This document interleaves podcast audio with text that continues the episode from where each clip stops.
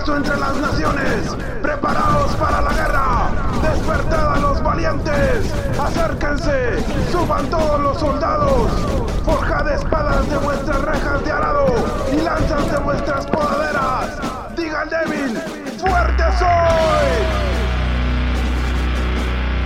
Esto es Despertando Valientes.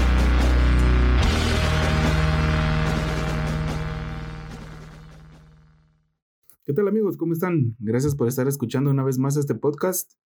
Espero que se encuentren bien de salud y tomando siempre las eh, precauciones necesarias en estos tiempos que estamos viviendo, estos tiempos de los que estamos en cuarentena y que muchas personas están enfermando, pues tomemos las precauciones necesarias para no salir contagiados y siempre mantengámonos confiando en el Señor para que esta enfermedad no llegue a nosotros y si llega, pues que la podamos sobrepasar. Les agradecería enormemente que pudieran compartir este podcast para que así podamos llegar a muchas más personas y así también algunos otros valientes puedan ser despertados. Recuerden nuestras redes sociales están, bueno, por el momento solo tenemos Facebook. Facebook es Despertando Valientes. Ahí pueden escribir sus comentarios, díganos qué tal les parece el podcast y, y una vez más, por favor, compartan este podcast. En esta ocasión seguiremos estudiando el pasaje de Cantares 4 del 1 al 5 y para refrescarles un poco de lo que hemos venido hablando, en el capítulo 4 del libro de Cantares el rey Salomón nos escribe ocho partes específicas del cuerpo de la Sulamita que a él le encantaban, las cuales compara con ocho cosas que al final terminan siendo cualidades de ella. Salomón es figura de Cristo y la Sulamita es figura de la Iglesia, y nosotros como parte de esta debemos de buscar tener cada una de estas cualidades para ser hermosos a los ojos de nuestro Señor Jesús. Salomón nos da ocho cualidades. Ocho es número de reinicio, así que cada una de esas cualidades nos lleva a iniciar una vida nueva para que nosotros seamos agradables a nuestro Señor Jesús, y de las cuales ya vimos los ojos y el cabello de la Sulamita. Pueden escuchar estos temas en los episodios anteriores, los cuales llevan por nombre el reinicio de la iglesia. Estas son las ocho comparaciones que Salomón hace y que ustedes pueden encontrar en Cantares 4, versículos 1 al 5. Tus ojos como palomas detrás de tu velo, tu cabellera como rebaño de cabras que desciende del monte Galaad, tus dientes como rebaño de ovejas trasquiladas, tus labios como hilo de escarlata, tu boca me cautiva, tus mejillas como mitades de granadas detrás de tu velo, tu cuello como la torre de David edificada con hileras de piedras, y tus pechos como dos crías mellizas de gacela que pasen entre lirios. En este capítulo estudiaremos los dientes, los labios, la boca y las mejillas de la sulamita, y por ahí también eh, mencionaré eh, la lengua. Así que empecemos. Eh, vamos a ver. En el versículo 2 y 3, bueno, en los versículos 2 y 3 del libro de Cantares y su capítulo 4 dice lo siguiente, tus dientes son como rebaño de ovejas trasquiladas que suben del lavadero, todas tienen mellizas y ninguna de ellas ha perdido su cría. Tus labios son como hilo de escarlata y tu boca encantadora, tus mejillas como mitades de granada detrás de tu velo. Pues estas cuatro cualidades de la sulamita en conjunto tienen que ver con su boca. Cada una de estas cualidades representan o el, el significado de esta sería lo siguiente. Sus dientes como rebaño de ovejas trasquiladas, suben del lavadero. Las ovejas trasquiladas quedan bien blanquitas. Si ustedes se ponen a buscar fotos de ovejas en Google, van a ver que quedan bien blanquitas. Esto lo que representa es la santidad cuando habla de, tus, de los labios, dice que es como un hilo escarlata. Podríamos comparar esto con lo que hizo Raab en Jericó, pues ella puso una cinta roja afuera de su ventana como señal para que ni ella ni su familia fueran tocadas cuando los israelitas atacaran Jericó. Este listón rojo representa la sangre de Cristo. Entonces, que nuestras palabras estén selladas con la sangre de Cristo para hablar solo lo que conviene y para dejar entrar solo lo bueno. Salomón también habla acerca de la boca de la sulamita y según la versión Torres Amat dice que la boca de la sulamita es dulce en su hablar y sonoro. O sea que nuestras palabras tienen que ser dulces. También habla acerca de las mejillas de la Sulamita y las compara con granadas detrás de su velo. Según la mitología hebraica, la granada representa integridad, debido a que tiene 613 semillas, que representan cada uno de los preceptos de la ley. En estos momentos nos han aconsejado usar mascarillas, barbijo, boquillas, yo no sé cómo le dicen en sus países. Y se nos ha aconsejado esto porque se puede contener lo que pueda entrar por nuestra nariz y también contiene lo que sale y entra en nuestra boca. Por la boca entran cosas como por ejemplo los alimentos y salen otras como por ejemplo las palabras. Por ella salen e ingresan cosas. La boca es la abertura corporal por la que se ingieren los alimentos. Desempeñan funciones importantes en diversas actividades como el lenguaje y en expresiones faciales como la sonrisa. Es un gran indicador de la salud de cada persona. Eres lo que comes o la clase de alimentos que consumen influyen en el estado de salud de tu dentadura. Imagínense, si esto es en lo material, ¿cómo será en lo espiritual? Debemos de cuidar qué es lo que estamos dejando entrar a nuestra vida, no solo en cosas como lo que vemos, sino también en lo que estamos escuchando. Sí, debemos de cuidar el tipo de música que escuchamos, pues la música tiene el poder de llegar no solo a mover nuestro cuerpo, también puede definir tu estado de ánimo y puede llegar a impactar tu espíritu. También hay que cuidar las prédicas o enseñanzas acerca de la Biblia, pues no todas ellas pueden estar conforme al corazón de Dios, sino que está conforme al corazón de quien lo está exponiendo. Cuando escuchemos prédicas, debemos de pedirle al Espíritu Santo que nos dé el discernimiento y nosotros evaluar lo que se nos está exponiendo. Debemos de ser como los verianos que están descritos en el libro de Hechos capítulo 17 y versículo 11, confrontando todo lo que escuchemos y toda prédica que, que venga a nosotros con la Biblia. Espero en Dios que cada vez que escuchemos o leamos la palabra profética más segura, que es la palabra de Dios, nos pase como le pasó a Jonatán, que al comer miel sus ojos empezaron a brillar. La miel representa la revelación, así que una de las cosas que debemos procurar que entre en nosotros es la revelación de la palabra profética más segura, por medio de verdaderos siervos de Dios. Otra de las cosas que debemos dejar entrar en nuestra vida y que es algo eh, físicamente visible o palpable es la Santa Cena. En 1 Samuel 30, versículos 11 y 12 encontramos algo impresionante acerca de lo que debemos de dejar entrar en nosotros. El pasaje dice así, y hallaron en el campo a un egipcio, y se lo llevaron a David, le dieron pan y comió, y le dieron a beber agua. También le dieron un pedazo de torta de higos y dos racimos de uvas pasa y comió y su espíritu se reanimó, porque no había comido ni bebido agua en tres días y tres noches. Las figuras que vemos aquí son el egipcio. Egipto representa al mundo, lugar de esclavitud. Y si vemos en la parábola del sembrador, el campo también representa al mundo. O sea que esta persona era alguien que estaba en el mundo y que por lo tanto tiene su espíritu muerto. El egipcio es llevado a David. David representa a Jesús. Y tenemos el pan y el agua, que si vemos el primer milagro de Jesús fue convertir el agua en vino. Entonces la referencia que tenemos aquí es la Santa Cena. A nosotros ser partícipes de la Santa Cena y encontrarnos con Jesucristo, nuestro espíritu es reanimado y nuestro entorno es cambiado. Por eso, no debemos de tomar la Santa Cena a la ligera. Dejarla para la próxima porque hoy estoy ocupado, hoy tengo que hacer mejor, el otro mes voy. No, no debe ser así.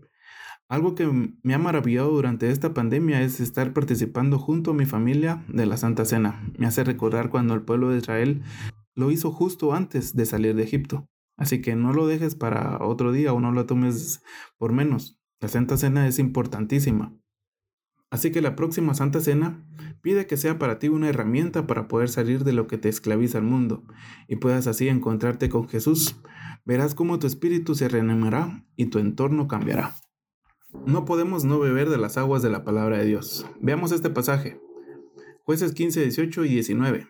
Y acosado en extremo de la sed, clamó al Señor y dijo, Tú eres quien ha salvado y concedido por medio de tu siervo tan gran victoria, pero he aquí me muero de sed, y así vendré a caer en manos de los incircuncisos.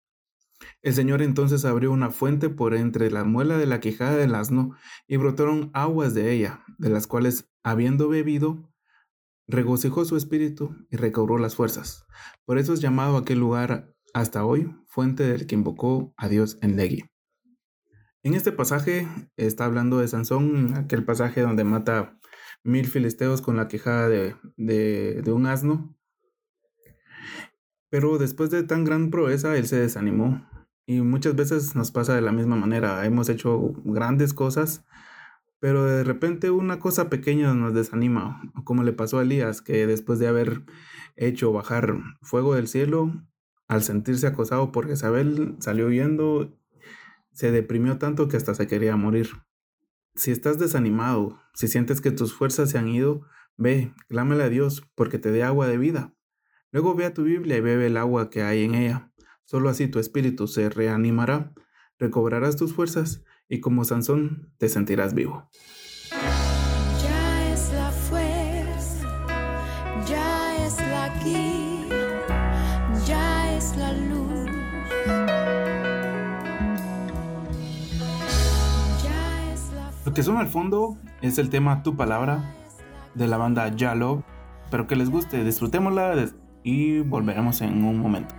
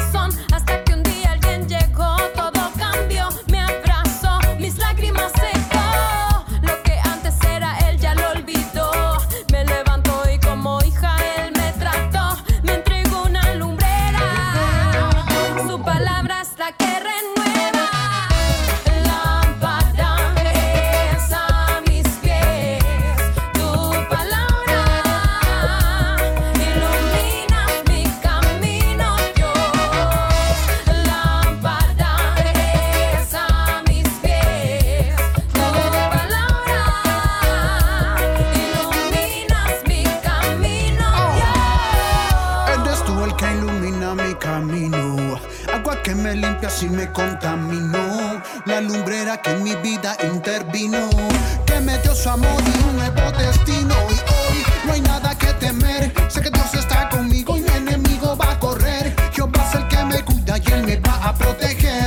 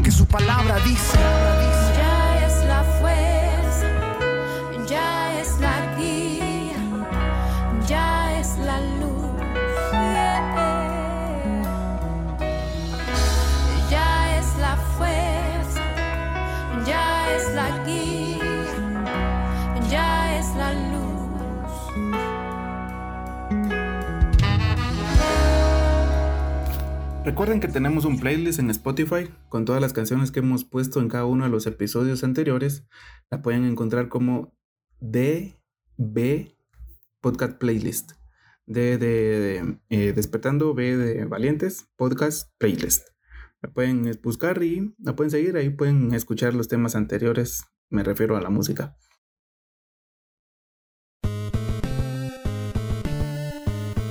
Cosas imposibles, que Dios mienta y que no cumpla lo que promete. Esas dos cosas nos dan confianza a los que nos hemos refugiado en Él. Nos fortalecen para continuar en la esperanza que Dios nos da. Continuando con el tema de, de la Sulamita, ya vimos lo que debemos dejar entrar en nosotros. Ahora estudiaremos qué es lo que está saliendo de nuestra boca, pues debemos de examinar qué es lo que sale a nosotros hablar. Pues Jesús nos dice en Mateo 15, 18, pero lo que sale de la boca proviene del corazón, y eso es lo que contamina al hombre. Tomemos el ejemplo de David. En 1 Samuel 16, 18 se dice que él era prudente en su hablar. Recordemos que las palabras dichas en su tiempo son comparadas a manzanas de oro y durante este estudio veremos que también las palabras dichas por los sabios sanan. Así que veamos algunos puntos en la Biblia de cómo deberían de ser nuestras palabras. Veamos las confesiones de salvación. En Romanos 10:10 10 nos dice, porque con el corazón se cree para justicia y con la boca se confiesa para salvación. El acto de la confesión de que creemos en Cristo no es solo en el momento en que pasamos al frente y oramos, aceptando a Cristo en nuestro corazón. Tanto nuestros actos como nuestra boca debe de confesar y anunciar continuamente que hay alguien que ha perdonado nuestros pecados y que por medio de su muerte tenemos vida eterna. El que nosotros confesemos continuamente que Jesús es el Hijo de Dios permite que nosotros permanezcamos en Dios el Padre y que Él permanezca en nosotros, como dice en 1 Juan 4:15. La palabra confesión en griego es homologeo y uno de sus significados es declarar abiertamente. ¿Será que nosotros como iglesia estamos cumpliendo con esto? Porque afuera la gente que no es creyente está declarando abiertamente cuáles son sus gustos y creencias. En muchos de los casos tratan de imponer sus ideas y que nosotros aprobemos su estilo de vida. Nosotros como la Iglesia de Cristo debemos ser los primeros en declarar abiertamente que hay vida eterna en Cristo. Pensemos en una persona o en una chica que acaba de encontrar su príncipe azul. Ella lo único que hace es hablar de su amado príncipe azul a todos los que la rodean. Cada cosa que hace o dice va a estar relacionado con esa persona. Ahora, nosotros como la iglesia enamorada de su Salvador, hablemos abiertamente a los demás de nuestro amor por Cristo, no peleando, pero exponiendo nuestras experiencias con Dios a los demás. Esto hará que otras personas se enamoren de Cristo. Miren este versículo en, en Mateo 10:32. Hablando el Señor Jesús nos dice, el que me confiesa delante de los hombres, le confesaré también yo delante de mi Padre Celestial que no nos dé vergüenza y que todo miedo o timidez sea quitado en nuestra vida en el nombre de Jesús. Así podamos declarar el amor de Dios a muchas personas para que ellas crean y sean salvas también. También las palabras que salen de nuestra boca deben de ser con gracia y purificación o ser purificadas. En Colosenses 4:6 nos dice, que vuestra conversación sea siempre con gracia, sazonada como con sal, para que sepáis cómo debéis responder a cada persona. La versión God's Word dice de esta manera, Everything you say should be kind and well throughout, so that you know how to answer everyone. Y más o menos interpretándolo diría así, que todo lo que digas sea agradable y bien pensado, para que sepas cómo responder a cada persona. Entonces debemos de tener cuidado de que nuestra manera de expresarnos tenga siempre la gracia de Dios en ella. Jesús al momento de hablar, salían de él palabras con gracia y la gente se maravillaba de su forma de hablar. Entonces debemos de seguir su ejemplo y que nuestra forma de hablar sea siempre sazonada con la gracia de Dios. Vemos varios elementos en este versículo. El que sobresalta, por supuesto, es la gracia. Pero hay otro que es que nuestras palabras estén sazonadas con sal. En Segunda de Reyes 2, versículo 20 al 22, nos habla de cómo Eliseo usó la sal para purificar las aguas. Si compaginamos estos dos pasajes, nos dice que nuestras palabras sean llenas de la gracia de Dios y que estén purificadas. Lo último que vemos en este versículo es que las palabras dadas con gracia y purificadas nos van a dar la habilidad de saber cómo responder a otras personas. Encontramos algo de esto en 1 de Pedro 3, versículo 15 y 16, el cual dice así, Más bien, preocúpense solo por honrar a Cristo como Señor y estén siempre listos a responder a todo el que les pregunte cuál es la razón de su esperanza. Pero cuando respondan, háganlo con humildad y respeto manteniendo una conciencia limpia. Así, los que hablan mal de su buena conducta en Cristo sentirán vergüenza por haberlos criticado. En esta versión, que es la palabra de Dios para todos, nos lo menciona claro. Estemos listos para responder. ¿Y cómo vamos a estar listos? Pues que en todo lo que digamos sea con gracia y sean palabras purificadas. Eso va a hacer que al decirlo con humildad y respeto mantengamos una conciencia limpia. Otra cosa importantísima que tiene que haber en nuestras palabras es la sabiduría. Como Jesús lo dijo, muchas de las cosas que salen de nuestra boca tienen que ver con lo que hay en nuestro corazón. No seamos como el pueblo descrito en Mateo 15:8, en donde dice que este pueblo solo de labios honraba a Dios y que su corazón estaba lejos de él.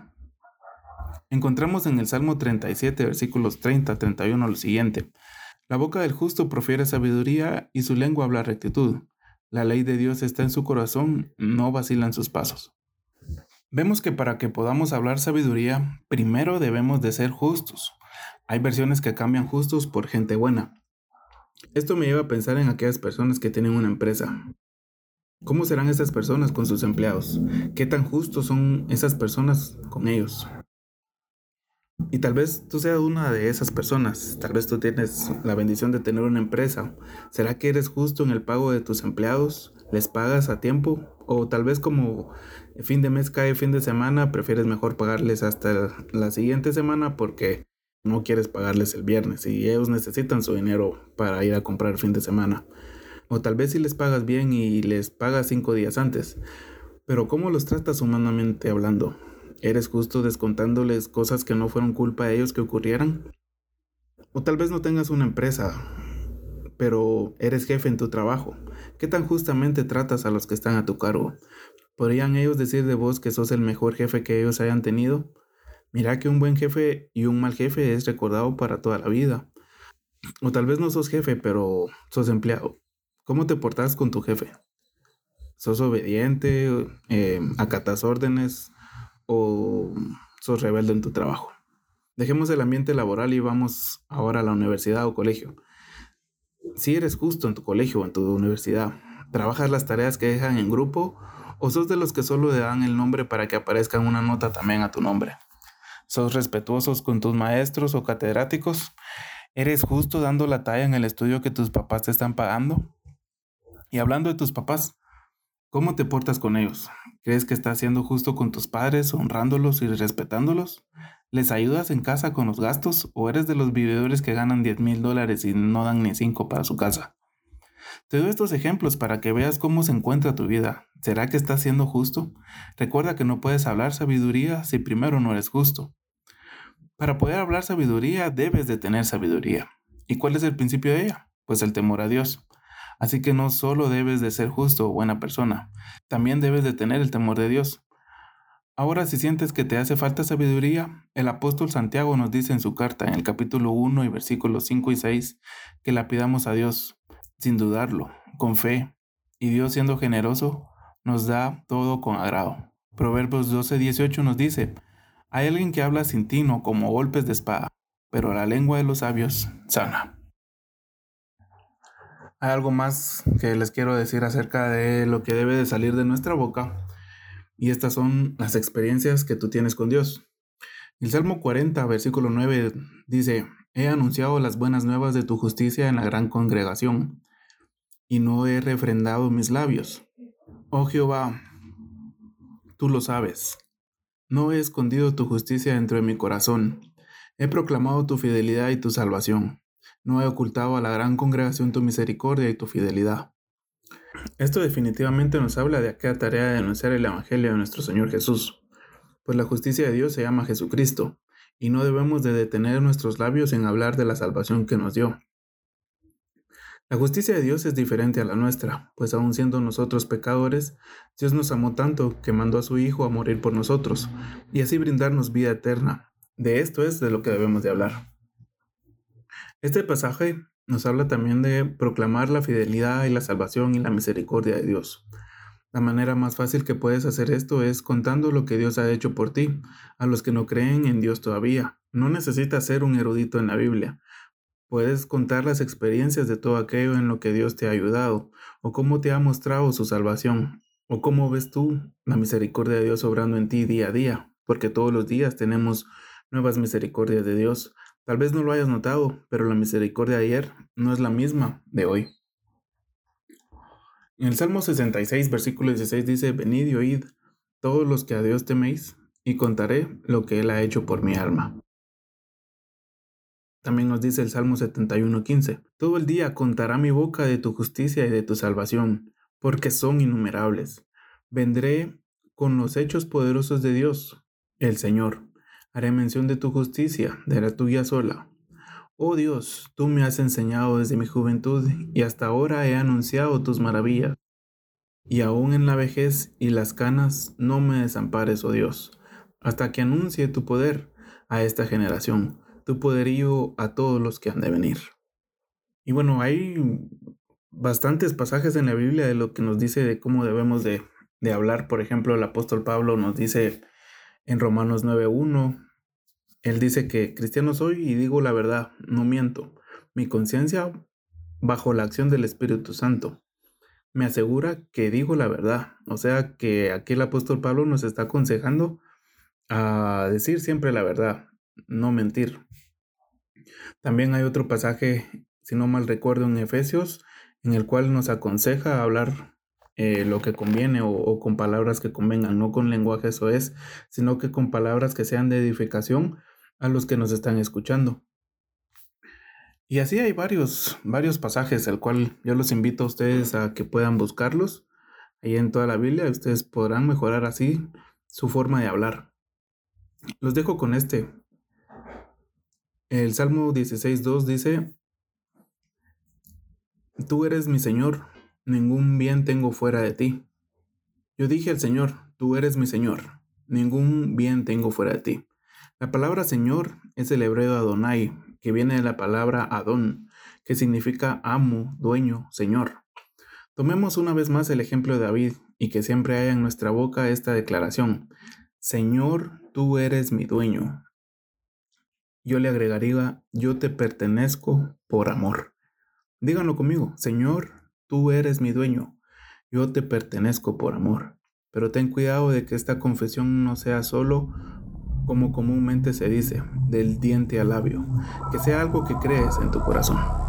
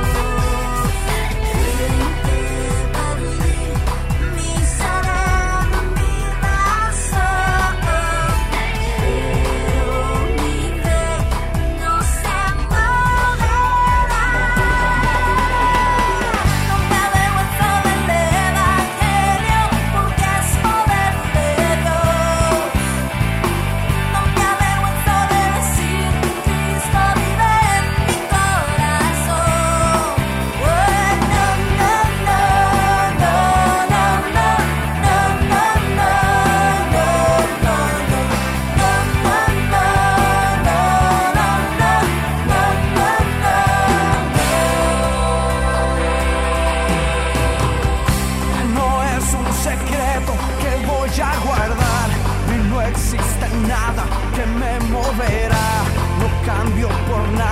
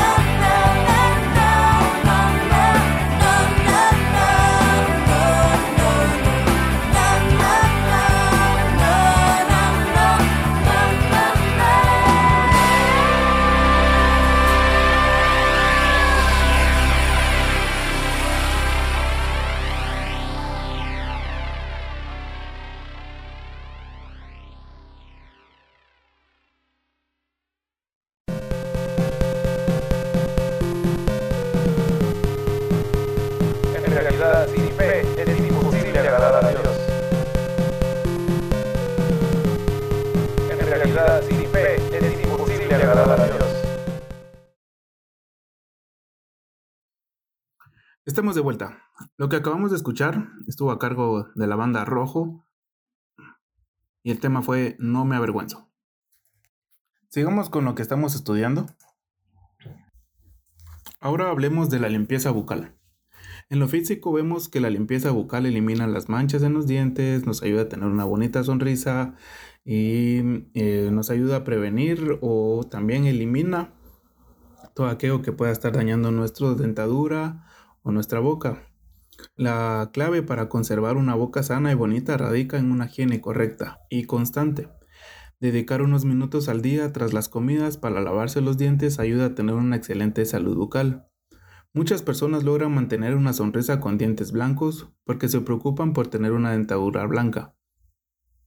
Obviamente debemos de mantener una salud bucal, como cepillarnos tres veces al día, el uso de hilo dental para sacar todo residuo de comida entre nuestros dientes para que no cause esto, caries. Como nos cuidamos en lo físico, así debe de ser en lo espiritual. También le deberíamos dedicar tiempo a nuestra relación con Dios, para que siempre estemos puros y sin mancha. Por ejemplo, Daniel oraba tres veces al día, y aun cuando vino la persecución, no le importó y siguió con su buena costumbre. Un buen consejo que les puedo dar es que antes de acostarse, lean un pasaje de la Biblia. Recuerden que a Josué Dios le dijo que nunca se apartase de su boca el libro de la ley, sino que meditara en él día y noche, y así tendría éxito y su vida prosperaría. Como ya vimos, nuestras palabras no deben de ser como golpes de espada, pues pueden causar disgustos o pueden dar sanidad a los que te escuchan. Por eso debemos de purificar nuestro hablar, para que haya en nosotros siempre palabras agradables, que sean placenteras para los que nos escuchen. Proverbios 16:24 dice, panal de miel son palabras agradables, dulces al alma y salud para los huesos. Como dice el apóstol Santiago, en nuestra lengua tenemos el poder de crear grandes problemas, pero también dice Proverbios 12:18 que la lengua de los sabios sana. Bien lo explica el apóstol Santiago, de nuestra boca no puede salir maldición y bendición, pero para que haya bendición en nuestra boca, tiene que haber bendición en nuestro corazón. Procuremos purificarnos y limpiarnos y estar a cuentas con Dios, para que de nuestro corazón siempre salga a nuestra boca palabras que sean agradables, dulces para el alma y de salud para el espíritu de quien nos está escuchando. Bueno, hasta aquí el tema de hoy. Espero les haya gustado. Muchas gracias por haberle dado play a este podcast. Les pido una vez más, por favor, compártanlo para que podamos llegar a muchas más personas. Y bueno, hagamos una oración. Padre Santo, gracias Señor por que nos permites estudiar tu palabra y escuchar tu palabra también. Señor, te pido que cada una de las personas que escuchen este podcast las toque, Señor, y que, que se cumpla el objetivo por el cual tú mandaste tu palabra, Padre. Ayúdanos a mejorar nuestra forma de hablar. Ayúdanos a tener el discernimiento para dejar entrar a, nuestra, a nuestro cuerpo, a nuestro cuerpo integral, a nuestro alma, a nuestro espíritu. Solo palabras de bendición, Señor. Que no hayan cosas contaminantes, Padre. Apártanos de eso. Ayúdanos a hablar con sabiduría. Ayúdanos, Señor, a contar las experiencias que hemos tenido contigo a otras personas. Ayúdanos, Señor, a siempre mantenernos confesando que tú eres nuestro Señor, que tú eres nuestro Salvador. Y te pido, Señor, que nos ayudes a mejorar nuestra relación contigo. Ayúdanos a, a estar más cerca de ti, Señor. Atráenos más, Señor. Atráenos más, te lo pido. En el nombre poderoso de Cristo Jesús, bendice a cada una de las personas que ha escuchado este podcast. Te pido que suplas cada una de sus necesidades. Gracias, Señor. En el nombre poderoso de Jesús. Amén.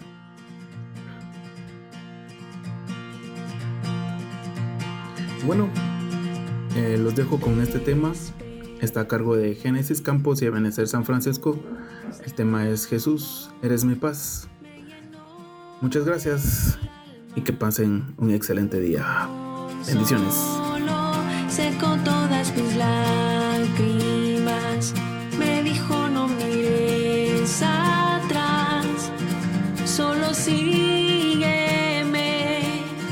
Siempre que estaré. Jesús,